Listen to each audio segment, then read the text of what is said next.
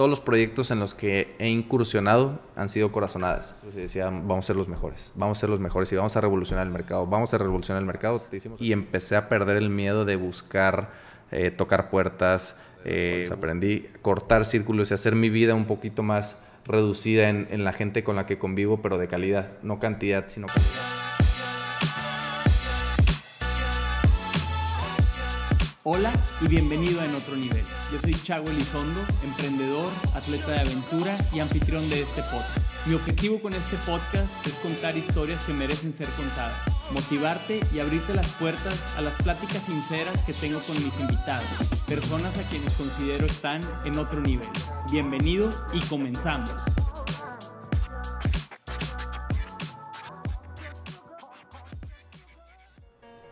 Pues ahora sí, Pato, bienvenido a En Otro Nivel. Es un gusto para mí tenerte aquí en el episodio del día de hoy.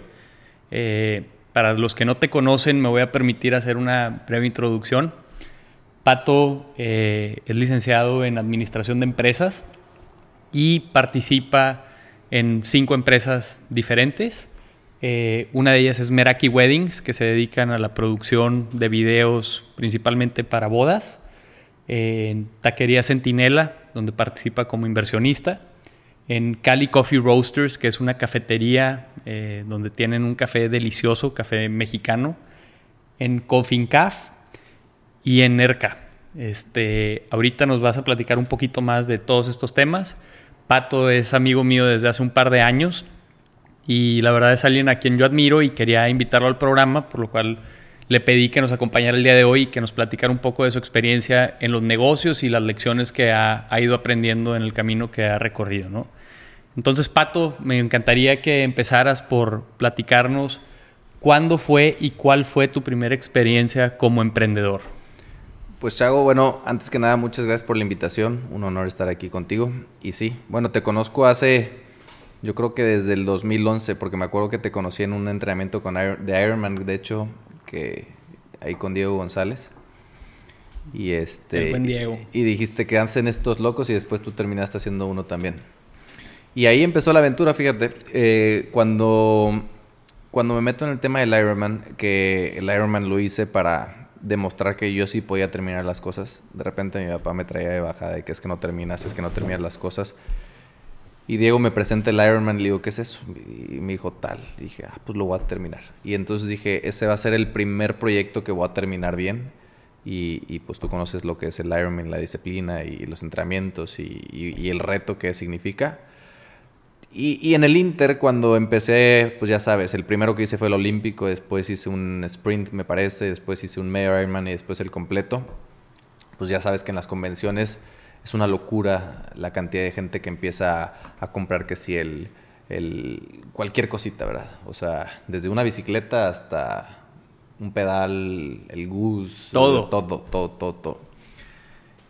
Y, y, automáticamente yo era cliente de todos los de todas las tiendas de bicicletas aquí y la verdad que ninguna me sentí identificado y, y, no sentí que recibía la atención que recibías en, en, estas expos que toda la gente te atiende, te vende, te dice, te, te explica.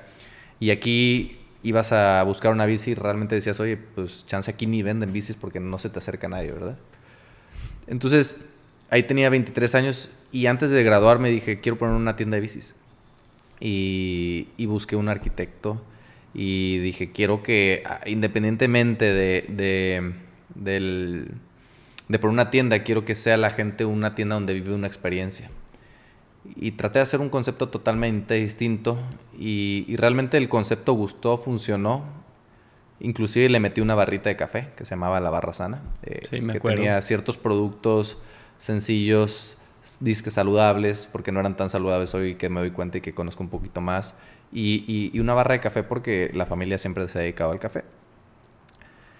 Y nos iba bien, porque hoy en día me acuerdo de las ventas y decía, sí vendíamos bien, nada más que yo no entendía el tema de la administración de los negocios. Decía casi, casi, vendo una bici y decía, ya tengo para pagar la renta. Bueno, y, pero la, bici tiene un costo y hay una diferencia, el margen, y luego, o sea, todos los costos operativos y demás. Y pues me fui comiendo el inventario. Y, y ese fue mi primer emprendimiento en el cual aprendí muchísimo, pero aprendí a base de, trancazos que me iba dando la vida y, al final de cuentas terminé siendo un negocio no rentable por la mala administración. Pero fue mi primera aventura como, como emprendedor, creando un concepto al cual yo le aposté. Funcionó, más sin embargo el tema administrativo este, me pegó duro. Y al final de cuentas, como era un concepto que funcionaba, que gustaba y estaba en buena zona y tenía su buen movimiento, pues se terminó vendiendo al, al, mismo proveedor de bicis que manejábamos nosotros, este, una marca importante, nos terminó comprando el negocio. No salimos tablas, perdimos un poquito, pero, pero al final de cuentas lo que dio fue mucho aprendizaje, mucho aprendizaje. Oye, Pato, y, y platícame un poquito para iniciar este primer negocio, un día, así como me lo cuentas ahorita, viendo que no había la experiencia en Monterrey de una tienda de bicis como tal, ¿Cómo lo hiciste? ¿Llegaste a pichárselo a tus papás o, pediste un préstamo? ¿Cómo, iniciaste? Fíjate que, fíjate que eso es algo bien, bien chistoso porque normalmente yo soy muy aterrizado en el sentido que eh, uno no puede decir a la gente arriesgate y vas y si no te pega el primero vas por el segundo porque si yo no hubiera hecho este, este negocio eh, y lo hubiera hecho con, con, un préstamo del banco o, X o Y, yo creo que ya no estuviera ni siquiera aquí, ¿verdad? O sea, no me hubiera atrevido nunca en mi vida a volver a emprender. Este, yo empecé ese negocio, se lo piché a mi papá como socio, no le dije regálamelo y, y, fuimos como socios. Obviamente sí me lo aportó, sí, no le interesaba tanto y demás, pero, pero pero bueno, este, sí, sí soy muy consciente que, que sí fui, fue un apoyo de mi papá en este caso y, y no es lo mismo caer en, en, una, en una camita con un colchón bonito a, caer duro en el piso, ¿verdad? Pero eso sí, sí te digo, después dije, no puedo volver a hacer un negocio después de, de, de este que vuelva a fracasar. Claro. Este, pero sí, sí lo piché a mi papá, eh, a un amigo de mi papá también, y, entre los tres empezamos a desarrollar esta idea, nos ayudamos y demás, y, tratamos de hacerlo, ¿verdad? Pero realmente yo estaba solo en el camino y, sí, sí cogí de esta, de esta parte tan importante que es la administración y, terminamos vendiendo el, el, negocio. Ok.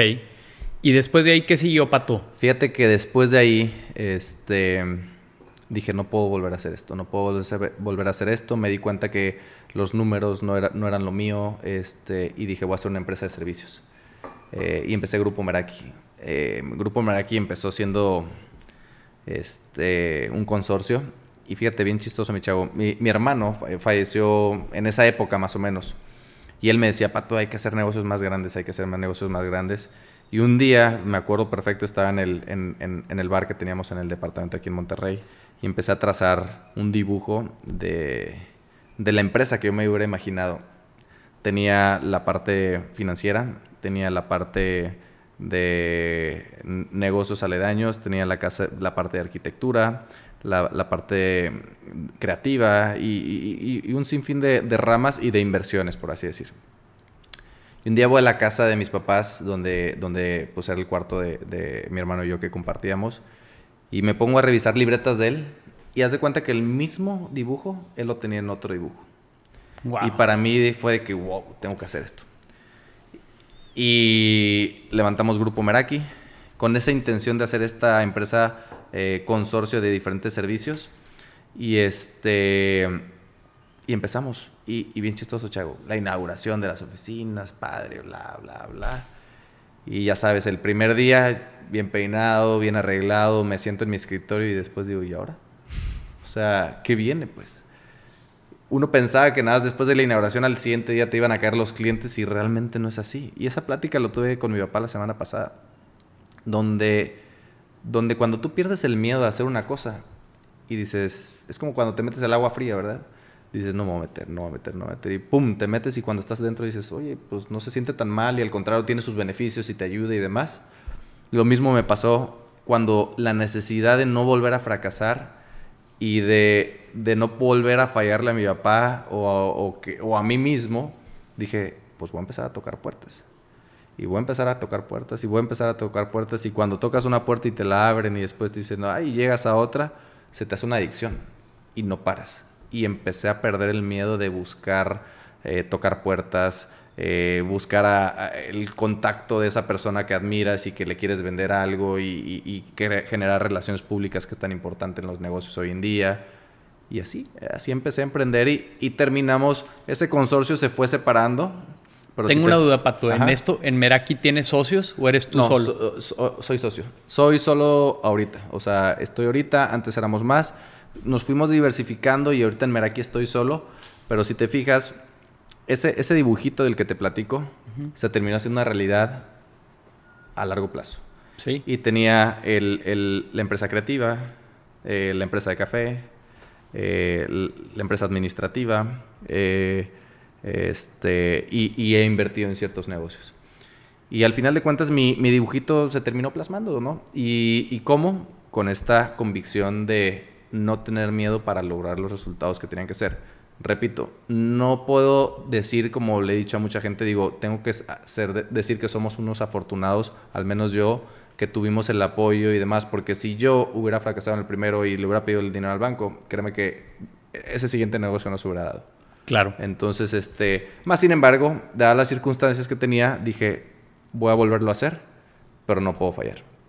Y hoy en día, gracias a Dios, después de muchos años de trabajo, pues pues hemos logrado tener negocios exitosos en los diferentes ramos en los que estamos. Ok.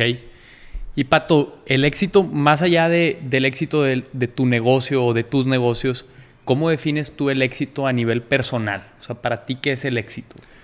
A, mí el éxito, eh, lo comentaba hace unos días, es, es, ser dueño de mi tiempo. Ser dueño de mi tiempo porque al final, eh, cuando tú te sientes bien, cuando tú eres dueño de lo que te levantas y te haces en la mañana y, puedes estar con tu familia, con tus hijas, en el negocio y demás, eso es lo más valioso. Eh, y de esa forma, eh, eh, ese, te da una mejor calidad de vida, te da un, poder decidir tú sobre lo que quieres hacer, esa confidencialidad de que ya no le, no le tienes que responder a nadie más que a ti mismo, para mí ese es un éxito personal y, es algo que siempre busqué. Nunca trabajar para, en este caso, ni para mi papá. Eh, que me acuerdo que cuando me iba a casar me decía, oye, cabrón, pues estás, eh, estás, estás tratando de emprender, pero ya te vas a casar. Me, acuerdo que me ofreció chamba y me, me, ofreció un buen salario. Dije, yo no, puedo ser, yo no puedo ser empleado de mi papá y que me diga todos los días qué estás haciendo, a dónde vas, no puedes salir de viaje porque tienes trabajo y demás. Y dije, no, prefiero mi libertad eh, y, luchar por esa libertad y hoy en día gracias a Dios lo tengo. Y fíjate, bien chistoso. Años después, ya cuando era independiente eh, económicamente y, me iba bien gracias a Dios y demás, hoy en día tengo un proyecto donde soy socio con mi papá, invertí y realmente nos respetamos ambos de otra forma y no le tengo que responder a nadie. Y hoy que, el tiempo ha cambiado, soy una parte de mi papá muy importante de apoyo hacia él como inversionista y, y en el know-how de las cosas que me han funcionado de él, hacemos una mejor versión. Claro. Y Pato, si quieres platícanos un poquito más de, de, este proyecto que mencionas, que hoy en día son socios, ¿qué hacen en conjunto? Eh, mira, eh, mi papá toda la vida se dedicó al, al tema del café. Este, el, el, tema del café es muy complejo, es, es muy complejo y, y, nosotros estamos integrados verticalmente desde los viveros hasta la taza con la marca Cali, pero lo que representa Cofincaf este, meramente es la producción del café, hasta antes del tostado. Y mi papá siempre se dedicó a eso y, cuando una vez yo lo visité en Chiapas le dije, oye papá, todo esto, todo esto que tienes lo podemos llevar a otra escala. Y, y con, el, con lo mucho o poco que yo sabía, eh, uní fuerzas con él, con mi mamá también, y, este, y propusimos hacer una nueva empresa. Y, qué estamos haciendo? Llevando las buenas prácticas, así como lo hacemos en Cali, llevamos las buenas prácticas allá de, de producción, de certificación, Rainforest Alliance, que es una certificación súper compleja y demás. Y entonces empezamos a como evolucionar el tema de, de, de, la industria del café con un propósito que es la calidad, enaltecer el café mexicano, eh, buenas prácticas agrícolas, sustentabilidad, apoyos a las comunidades, pagar por encima de la media, y un montón de cuestiones que te llevan a mercados más importantes, más, más inteligentes y que aprecian todos estos esfuerzos extraordinarios que uno hace. Entonces, eh, hoy en día eh, estamos creciendo, gracias a Dios, mucho esta parte, estamos evolucionando como empresa, estamos rompiendo paradigmas y, y eso nos dedicamos, a la producción industrial del café hasta antes del tostado. Ok. ¿Qué hicimos cuando, cuando veo todo este resultado detrás y vemos todos estos esfuerzos que, que de repente terminan estos esfuerzos en, en exportaciones de café? Tristemente el buen café se va del país y el café regular convencional se queda en el país.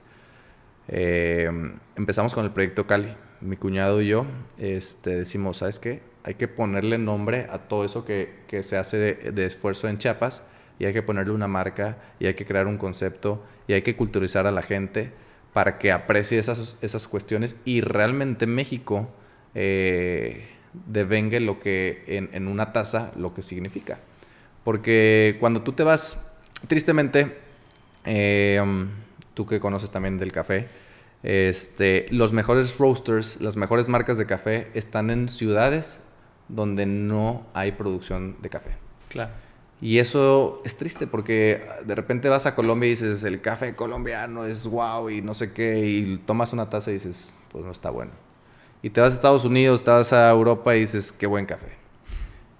Y lo compran. Sí. De México, de Colombia, Guatemala, Costa Rica, Brasil, etcétera.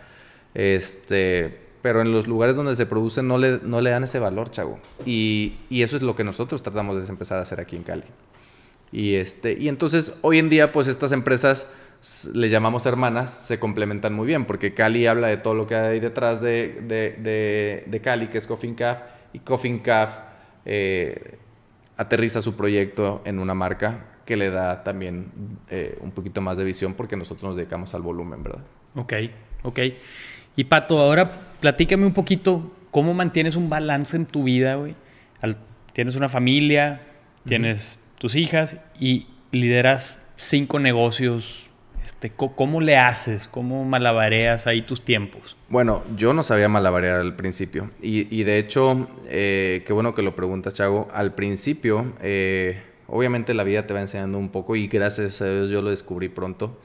Eh, donde cuando, cuando sales de la universidad o cuando empiezas tu primer negocio, lo que primero es que dices es quiero ganar tanta lana, ¿verdad? Y trabajas por el dinero y te estás dando cuenta que los resultados no llegan. Y de repente, cuando te empiezan a llegar, me di cuenta a mis 29 años, ahorita tengo 33, que el producir dinero no me llenaba. No me llenaba, no me llenaba, no me llenaba. Y decía, es que no puede ser que estoy logrando mis, mis objetivos económicos y no, no me están llenando a mí como persona. Y fíjate, te voy a contar una, una, una lección de vida que me dio eh, el, el papá de la esposa de un amigo y me decía, la vida tienes que poner como un, como un, este, un bowl, vamos a decir, que tienes que ir llenando. Y hay, y, y hay una paradoja donde dice, este, el maestro le dice a los alumnos, oigan, pues voy a llenar esto de pelotas de ping pong, ¿verdad? Sí. Y, y después, ¿ya, ¿ya está lleno? Ya. No, pues no está lleno, le echan arroz. Y ya está el tope de arroz. ¿Ya está lleno? No, pues ya está lleno, profe. No, bueno, y después le echa agua. Y se llena hasta el tope. Y antes de que se llene, le avienta café. ¿No? Y entonces, para no hacer cuento largo, eh, si tú haces es, es, ese movimiento al revés, si metes primero el agua y después los pelotes ya no entran, y si entra, si metes el arroz y después las pelotas ya no entras, y, se, y el agua ni, se va a vaciar, y un montón de cuestiones, entonces tú tienes que llenar tu, eh, tu frasco, tu, tu, frasco vida. tu vida de las formas correctas, donde quizá al principio, por así decir, en mi vida, fue el propósito, la familia, eh, el, el, el, el, llevar algo a, que no tenga que ver con lo económico, que es, es, otro norte. Y, y, al final quizá esa agua termina siendo el tema económico que va a llegar en algún momento. Y luego cuando dicen, oye, y, es, y ese pedacito de café que le aventaste al final de, es para que no dejes de, de, de, cuidar a tus amistades y nunca dejes de tomarte un café con tus amigos cercanos. ¿A qué voy con esto, Chago? Yo al principio, este, pues me perdí en, en no saber cómo llenar mi, mi, frasco y empecé a llenarlos de cosas que no tenía que llenarlos. Pero gracias a Dios a temprana edad me di cuenta que tenía que vaciarlo y volverlo a llenar de otras cosas. Y estas cosas fue la familia, el estilo de vida, el tiempo, mis tiempos, mis pasiones, el negocio. Y eso te hace una persona más viva, más, este, más segura de, ti mismo, feliz, y empiezas a dividirte en, tus tiempos. Cuando tú dices, oye, ¿por qué, ¿cómo es que puedes? No es que yo lo haga, es que también aprendí a, a relacionar, a cortar círculos, porque eh, esa es otra cosa de las cuales aprendí. Cortar círculos y hacer mi vida un poquito más reducida en, la gente con la que convivo, pero de calidad, no cantidad, sino calidad. Y eso mismo te va acercando a gente correcta que hoy en día son socios, son amigos, son colaboradores y, un montón de cuestiones que te ayudan inclusive, por, ese, por ejemplo, este, a hacer grandes proyectos en los cuales tú ni siquiera tienes que estar full time. Y y antes de empezar el podcast te platicaba del caso de ERCA, que lo hice con un gran amigo que hoy sigue siendo un gran amigo y siempre va a ser un gran amigo, eh, Jorge Hernández, que con él emprendí el proyecto de ERCA, un despacho de arquitectos que hemos hecho bastantes proyectos residenciales. Y justo el día de ayer o antier llegamos a un acuerdo donde él se iba a quedar con la empresa en los mejores términos. Y al final de cuentas los dos estamos muy contentos porque entre los dos hicimos un proyecto el cual quizá el, arranque fue mutuo, después él, él, le entregó más tiempo del que yo le entregaba y al final de cuentas se quedó con un proyecto, pero los dos nos sentimos orgullosos de lo que hicimos juntos.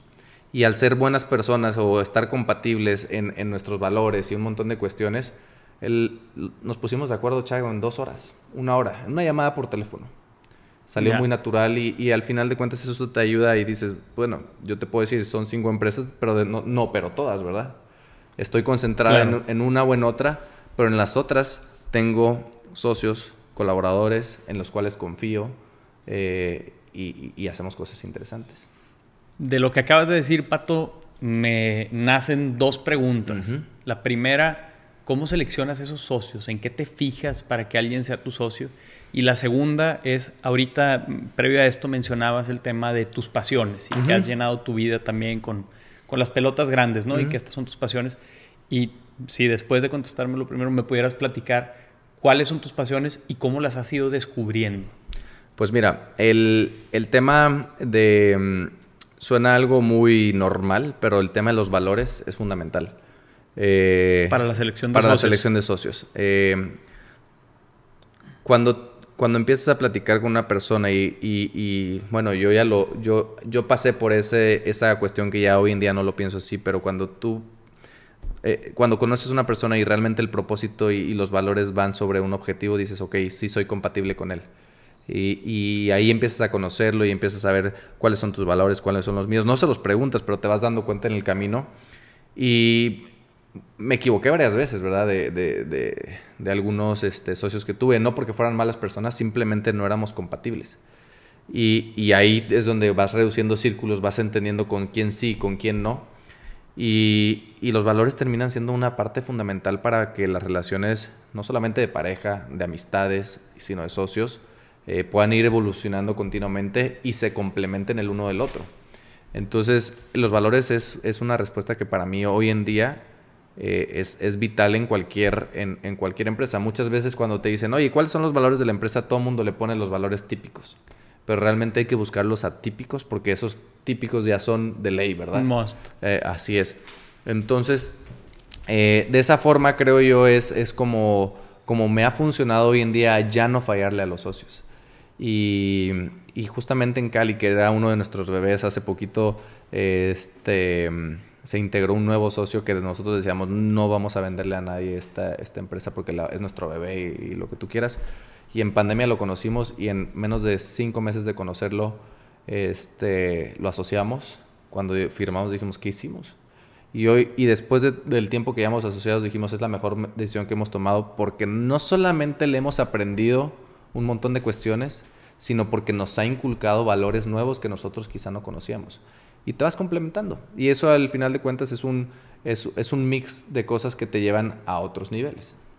Ok. Y tú en esta búsqueda de socios y, de valores y ser complementario, ¿qué crees que es tu principal fuerte que aportas en las sociedades donde participas? A mí me encanta, mi fuerte es crear conceptos, eh, crear equipos de trabajo eh, y unificarlos para un propósito. Obviamente, Chavo, eh, y el liderazgo, considero que soy un, buen líder. Eh, considero que la gente me respeta por ser un buen líder. Eh, me encanta crear equipos de trabajo, me fascina, es algo que digo, hay que juntar a él y yo me encargo de cómo platicarles, hacerles el, el, el, picharles la idea, subirlos al barco y decir vamos por ese objetivo y demás.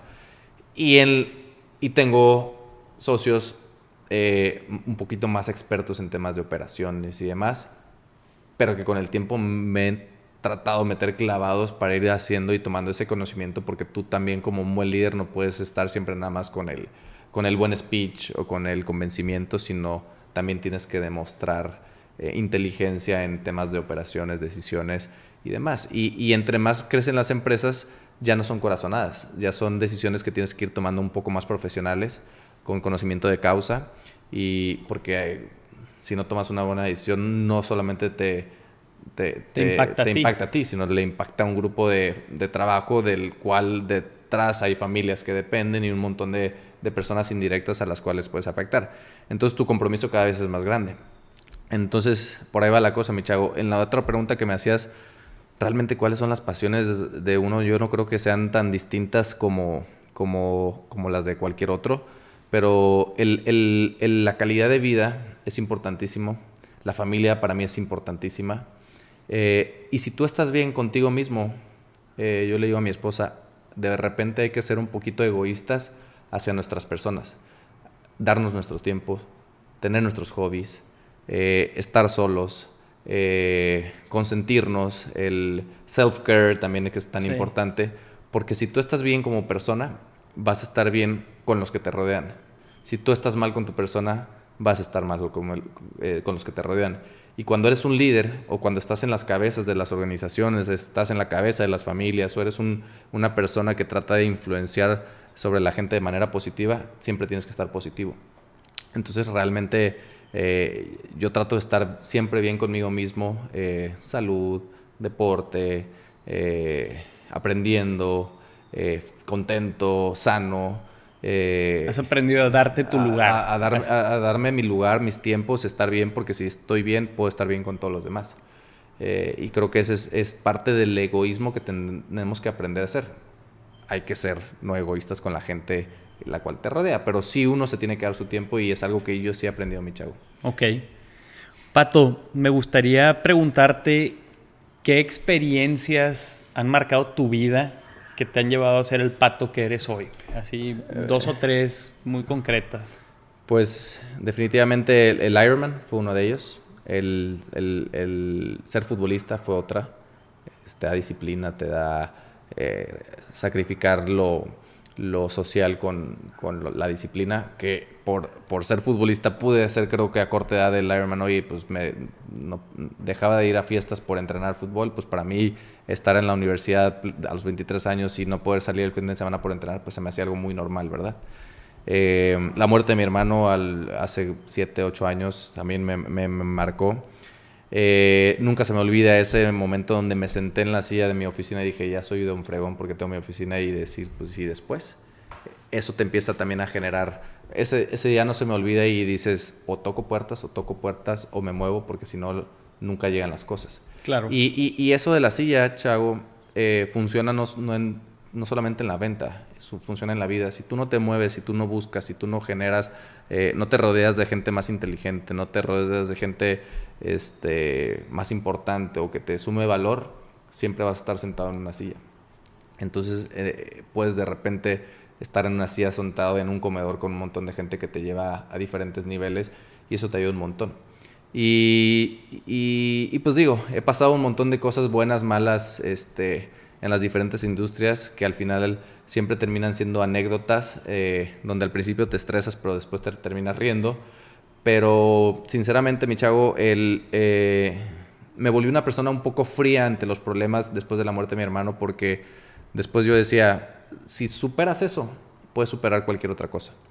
Entonces aprendí a que los problemas que hoy en día eh, se, me, se me presentan, siempre trato de ver el lado positivo de las cosas, aprender de ellas y que no vuelvan a suceder y terminas haciéndote más fuerte, más perfeccionista y, es más difícil que te vayas equivocando en los siguientes emprendimientos, en los siguientes negocios, en las siguientes reuniones con tus clientes. Como una iteración eh, constante. Es una, aprendes y aprendes, aprendes, aprendes, aprendes.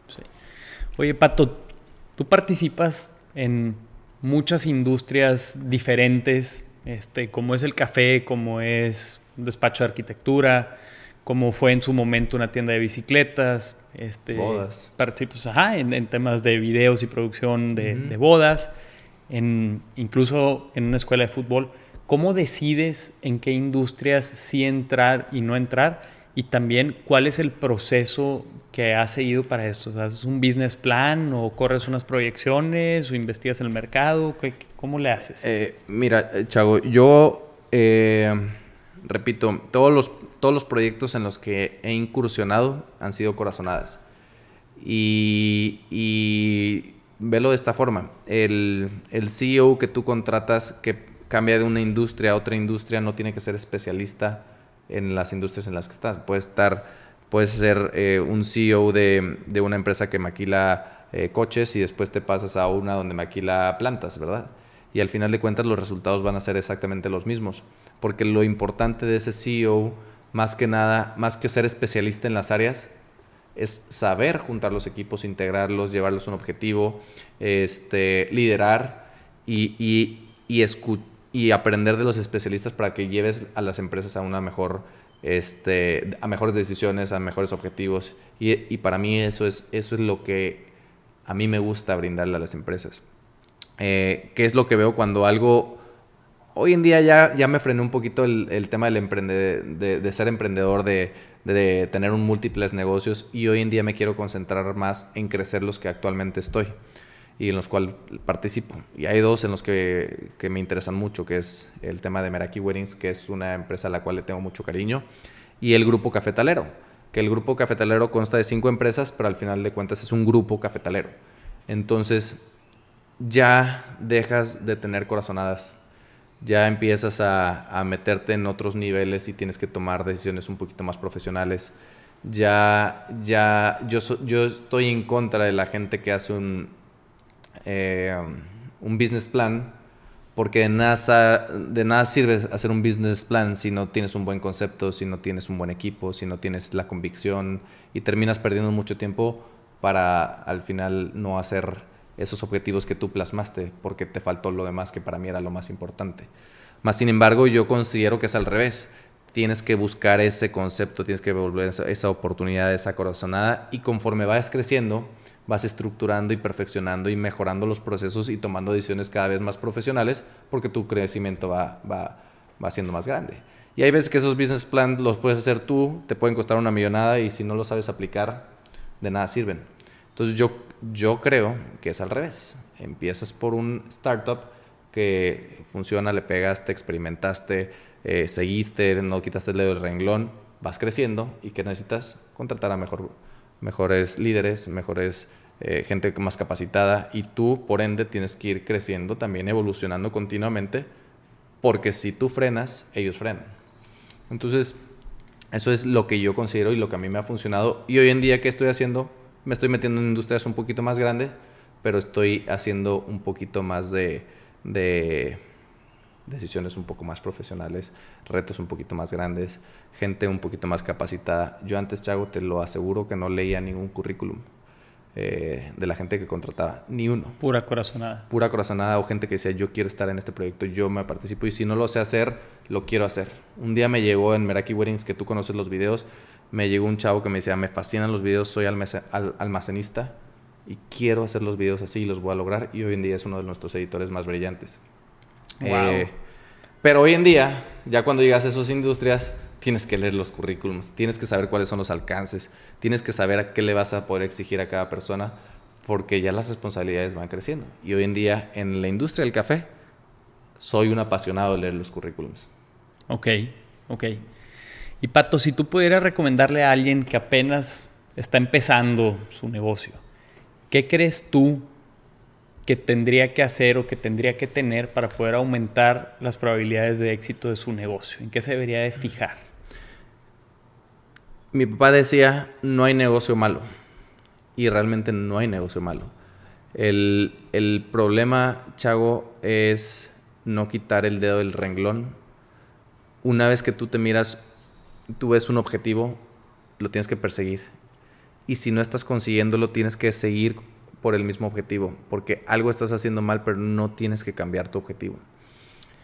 Y, resume esa frase que me encanta, no hay negocios malos. O sea, eh, está la tortillería buenísima, está el restaurante buenísimo, está el que hace... ¿Cuántos negocios a lo largo de tu vida no has dicho, no sabía ni que existía ese negocio y es un negociazo? Y la gente dice, ah, pues yo también lo voy a hacer, pero si realmente no lo sabes hacer o no tienes esa convicción de hacerlo y mejorarlo y superarlo, va a ser un mal negocio. Entonces, el, el, realmente no hay un tip, creo yo, eh, no hay una receta.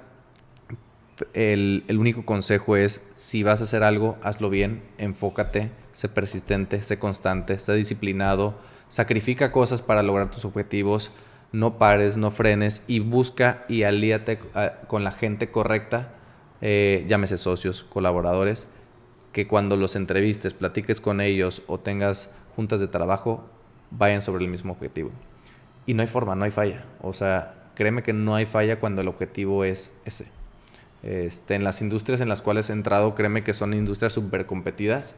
Eh, el tema de los videos, cuando llegué había unos monstruos y decían, vamos a ser los mejores, vamos a ser los mejores y vamos a revolucionar el mercado, vamos a revolucionar el mercado. Te hicimos a ti tu boda y de, y de, hecho tu boda fue uno de los videos que revolucionó la industria este, y no porque estés aquí, sino fue de los que fue marcando una de las etapas de nosotros y hoy en día somos una de las agencias más importantes en producciones de boda. Cuando llegamos a poner una coffee shop, dijimos, ay caray, ¿cómo vamos a lograr que la gente no nos pida un frappé? Porque no hacemos frappés, hacemos bebidas, es una, es una barra de especialidad y decíamos, en México no la conocen, pero vamos a hacer que la conozcan.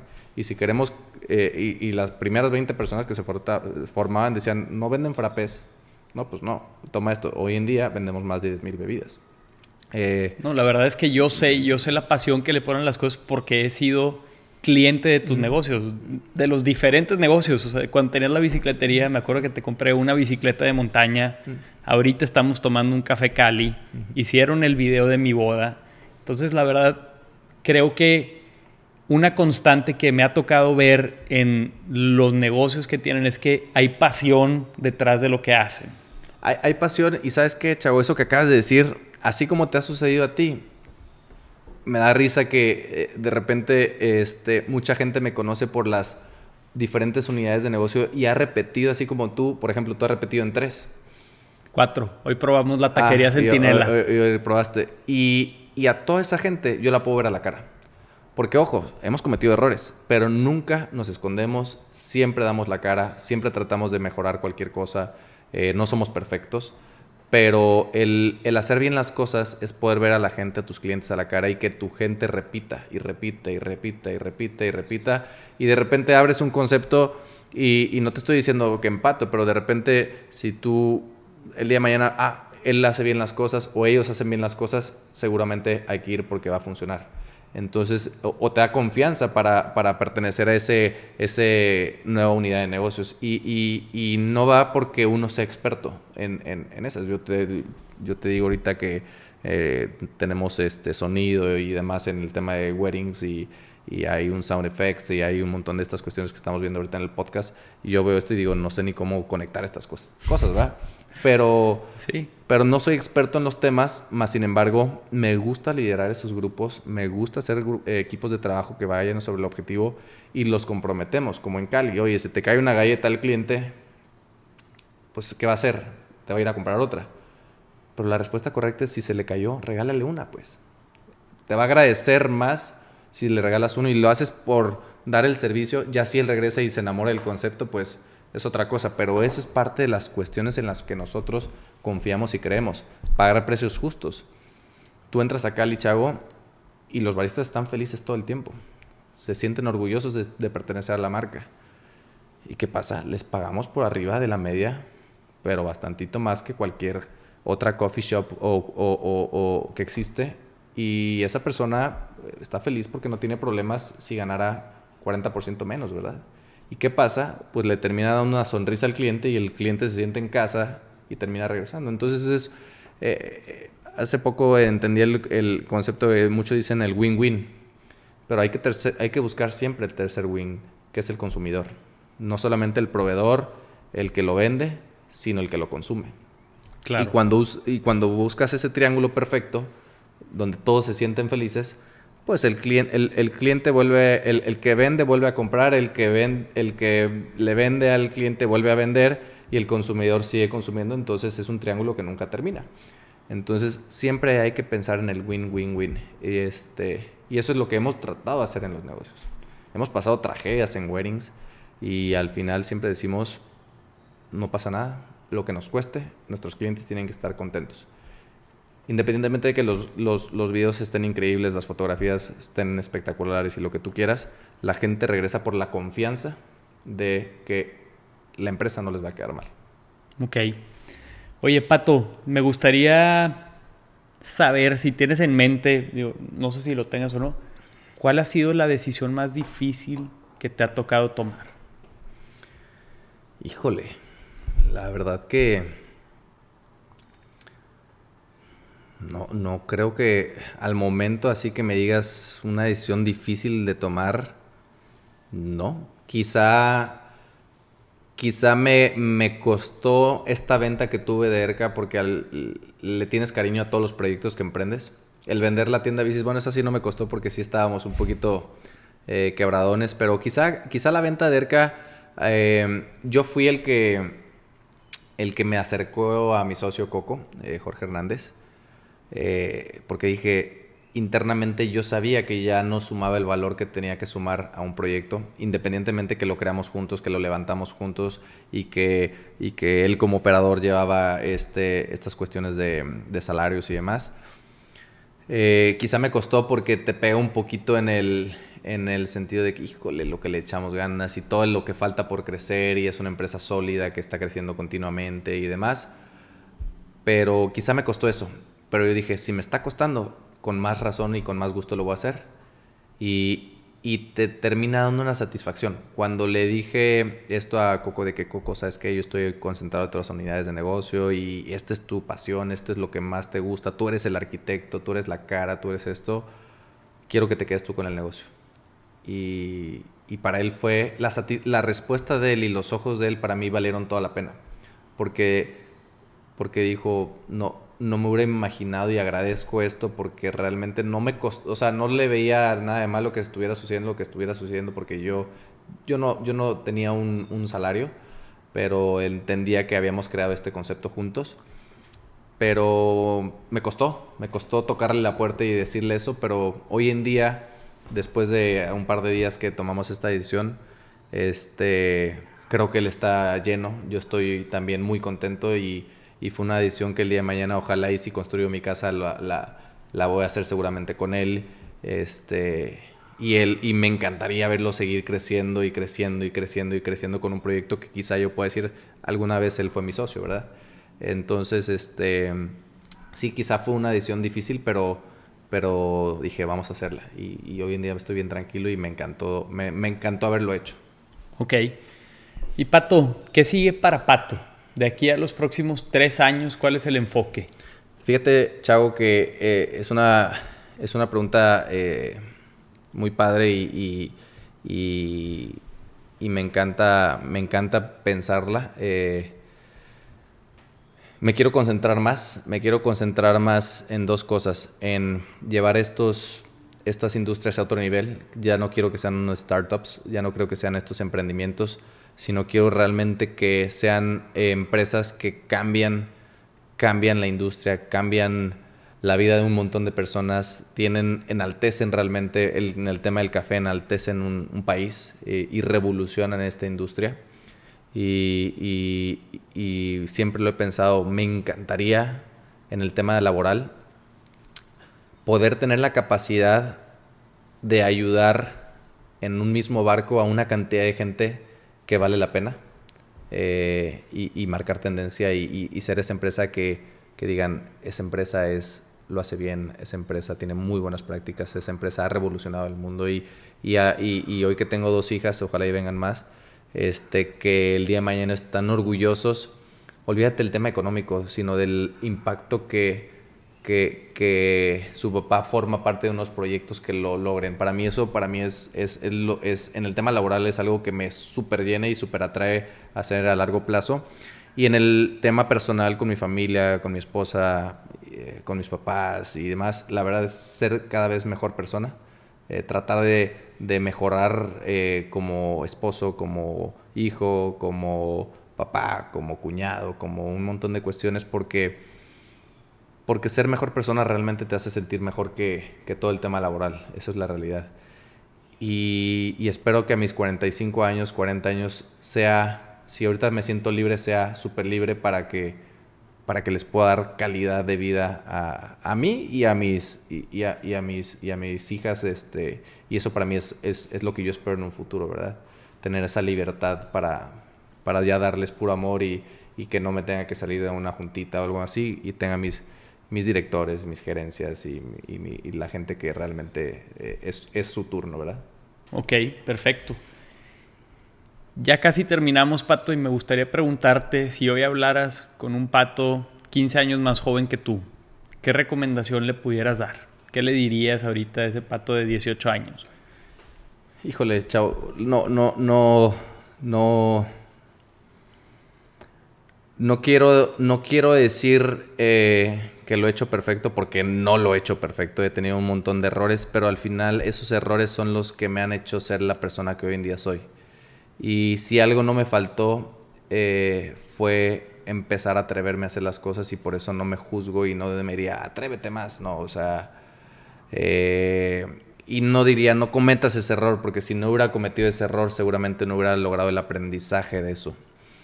Eh, si no hubiera tenido esta primera convicción de solamente hacer dinero, no me hubiera dado cuenta que el dinero no era lo, no era, no lo era todo, ¿verdad? Entonces, va a sonar algo raro, pero si, si yo estuviera ahorita y tuviera la, la, oportunidad de alcanzarme y decirme algo, chance no me diría nada de que dale, sigue caminándole, pues. Sigue, que, sigue caminándole porque, porque si no iba a haber un shortcut que quién sabe si el resultado iba a ser el mismo, ¿verdad? Claro. Entonces ya es que las, es más, las películas estas que de Efecto repente mariposa. Eh, tratan de cambiar las cosas y termina saliendo algo peor, es mejor que siga, que siga el mismo camino y, y, y ojalá y llegue a un mejor resultado. Perfecto. Y Pato, ya para terminar, me gustaría preguntarte si nos pudiera recomendar tres, este, tres cosas que tú pudieras recomendar de contenido, llámese libros, podcasts, películas, series, canal de YouTube, etcétera. Mira, eh, yo, mi chavo, eh, eh, te digo que me dedico mi tiempo y mi tiempo son mis mañanas. Este, me despierto muy temprano a hacer ejercicio y, y, la parte que más disfruto es en donde siempre tengo mis pensamientos es cuando me estoy bañando. Fíjate, cuando me estoy bañando me encanta bañarme, cabrón. Me, Me, pasa encanta, igual. Me encanta bañarme y después del baño prendo un podcast y empiezo a idear y empiezo a tratar de, de entender estas cuestiones eh, de donde te pones, no tienes que tratar de seguir a la gente, sino sus experiencias las tienes que trasladar para tú irlas enfocando en tus cuestiones personales y demás. Los libros fueron los primeros, antes los podcasts son recientes, pero a mí los libros fueron los que me empezaron a cambiar mi vida. Eh, y me empecé a ser adicto a los libros de los negocios y demás. Hoy en día leo otro tipo de libros que van más hacia, no al tema de generar dinero, sino al, al, al nutrir tu alma, al nutrir tu persona este, y estas cuestiones. Pero definitivamente esta información valiosa que encuentras, YouTube, eh, conferencias, este, libros, podcast, eh, Dame dos o tres concretos que alguien pueda ir ahorita a Google y buscar. a mí me fascina, a, a mí el tema del liderazgo me fascina. Ok. O sea, el liderazgo me fascina y el libro La Paradoja es uno de mis favoritos porque es una representación de diferentes tipos de líderes. Este, y es uno de los que me fascina. El, hace poquito también dije en un podcast que me invitaron el de cómo influir sobre las personas, hacer amigos, cómo hacer amigos e influir sobre las personas, porque te habla realmente de un líder tiene que entender, no te va a hablar a ti de la misma forma que a Juanito que a Prenguerito, sino tienes que entenderlos para poder explicarles y hacerlos llegar a un punto, porque no les puedes exigir y hablar a, a, a la gente de la misma forma, ¿verdad? Y, y detrás de una persona hay un porqué. Y cuando tú entiendes ese porqué y lo analizas, vas a llegar a mejores resultados. Eh, um, Ahorita decías que pones podcast después de bañarte. ¿Qué post? ¿Uno que me puedas recomendar? Eh, Sabes que hay uno que, si me preguntas cuál es el podcast, no sé, porque yo me meto, pero hay uno que me gustó mucho que es la historia de Kitsania. Eh, me, gusta mucho ese podcast, me, ayudó, está, está, bastante largo, casi dos horas. Este, y fue de los primeros que empecé a escuchar y de ahí voy agarrando unos. No creas que sigo el, título de tal y me aviento todo, sino eh, ahí mismo sugerencias. sugerencias y demás. Si me interesa el título, le pico y lo escucho. Hoy en día me aviento unos de. Hay unos pequeños ya que son muy padres que duran 20 minutos. Y este. No tengo. Si me preguntas cuáles son los autores de los libros que te dije, no lo sé soy muy malo en este tipo de cuestiones de recordarme. En la descripción los googleamos y los ponemos. Y los ponemos, pero, pero son cosas que eh, te quedas con mucha información que tienes que saber aplicarla. Este, la música, por ejemplo, también me ayuda mucho a, distraerme, a concentrarme, a, relajarme y, y, es algo que también disfruto mucho. El ejercicio también es algo que realmente hacer ejercicio en la mañana, tú sabes, tú también eres apasionado del ejercicio, te, te cambia tu día. Ahorita que decías que cuando te bañas es cuando más piensas o mejor te vienen las ideas, yo soy igual, a mí me vienen en dos momentos en mi día, cuando me baño y arriba de la bicicleta. Son como mis dos momentos de... Sí, estás contigo mismo, estás solo, estás, estás libre y, ahí es cuando te llegan las ideas. Entonces, este, hay un montón de información, chavo. Eh, el Instagram lo puedes usar para bien y para mal. Este, El YouTube lo puedes usar para bien y para mal. Los libros los puedes usar para bien y para mal. Los, el, contenido que encuentras en podcast para bien o para mal. Entonces, siempre es lo que te decía. Eh, tu círculo, entre más chiquito y más calidad sea, mejores resultados vas a tener. De repente quieres tener 50 amigos y después dice la frase de que ni con tu mano vas a contar tus amigos. Este, y vale más la pena tener esos cinco amigos cercanos a decir tengo 100 amigos, 50 amigos que hay unos que te llevan a otras cosas que no quieres, que te desconcentran, te, quitan tiempo valioso con tu familia, te quitan tiempo valioso con tus unidades de negocio eh, y un montón, un sinfín de cuestiones. Y sucede mismo en la información. Eh, hay que agarrar las cosas que realmente nos generen valor porque al final la vida pasa muy rápido y, y, uno tiene que siempre estar convirtiéndose en una mejor versión, en una mejor persona y eso, por ende, va a repercutir de forma positiva a cualquier cosa que esté rodeado, familia, hijas, amistades, negocios eh, y un montón de cuestiones. Muy bien, Pato. Pues yo creo que es todo por hoy. No sé si quieras cerrar con una, última cosa. Este, gracias a ti por invitarme, un honor. Este, siento, eh, me gustó mucho que me hayas invitado porque eh, tú también estás en el tema del eres emprendedor, has, has, has, llevado temas de café, estás en el tema de la industria de restaurantes, ahorita estás con esto, hiciste un Ironman y para mí, entre Ironmans yo creo que nos respetamos porque más allá de, de, de, terminar antes o después, tú sabes que la disciplina del entrenamiento lo es todo. Claro. Y eso habla mucho de una persona, entonces encantado de estar por aquí. Muchas gracias, Pato. Un gusto tenerte con nosotros. Listo, mi chavo. Muchas gracias por haber llegado hasta aquí. Yo soy Chago Elizondo y esto es En Otro Nivel. Si te gustó este episodio, te invito a que le tomes un screenshot y lo compartas en redes sociales. Si aún no lo has hecho, puedes ir a suscribirte a nuestro canal oficial de YouTube o a nuestro podcast en Spotify. Y si tienes alguna sugerencia, quieres decirme qué te gustó, qué no te gustó, o tienes algún invitado en mente que te gustaría que entrevistemos, por favor házmelo llegar a través de mensaje en mi cuenta Chago Elizondo. Muchas gracias y nos vemos en la próxima.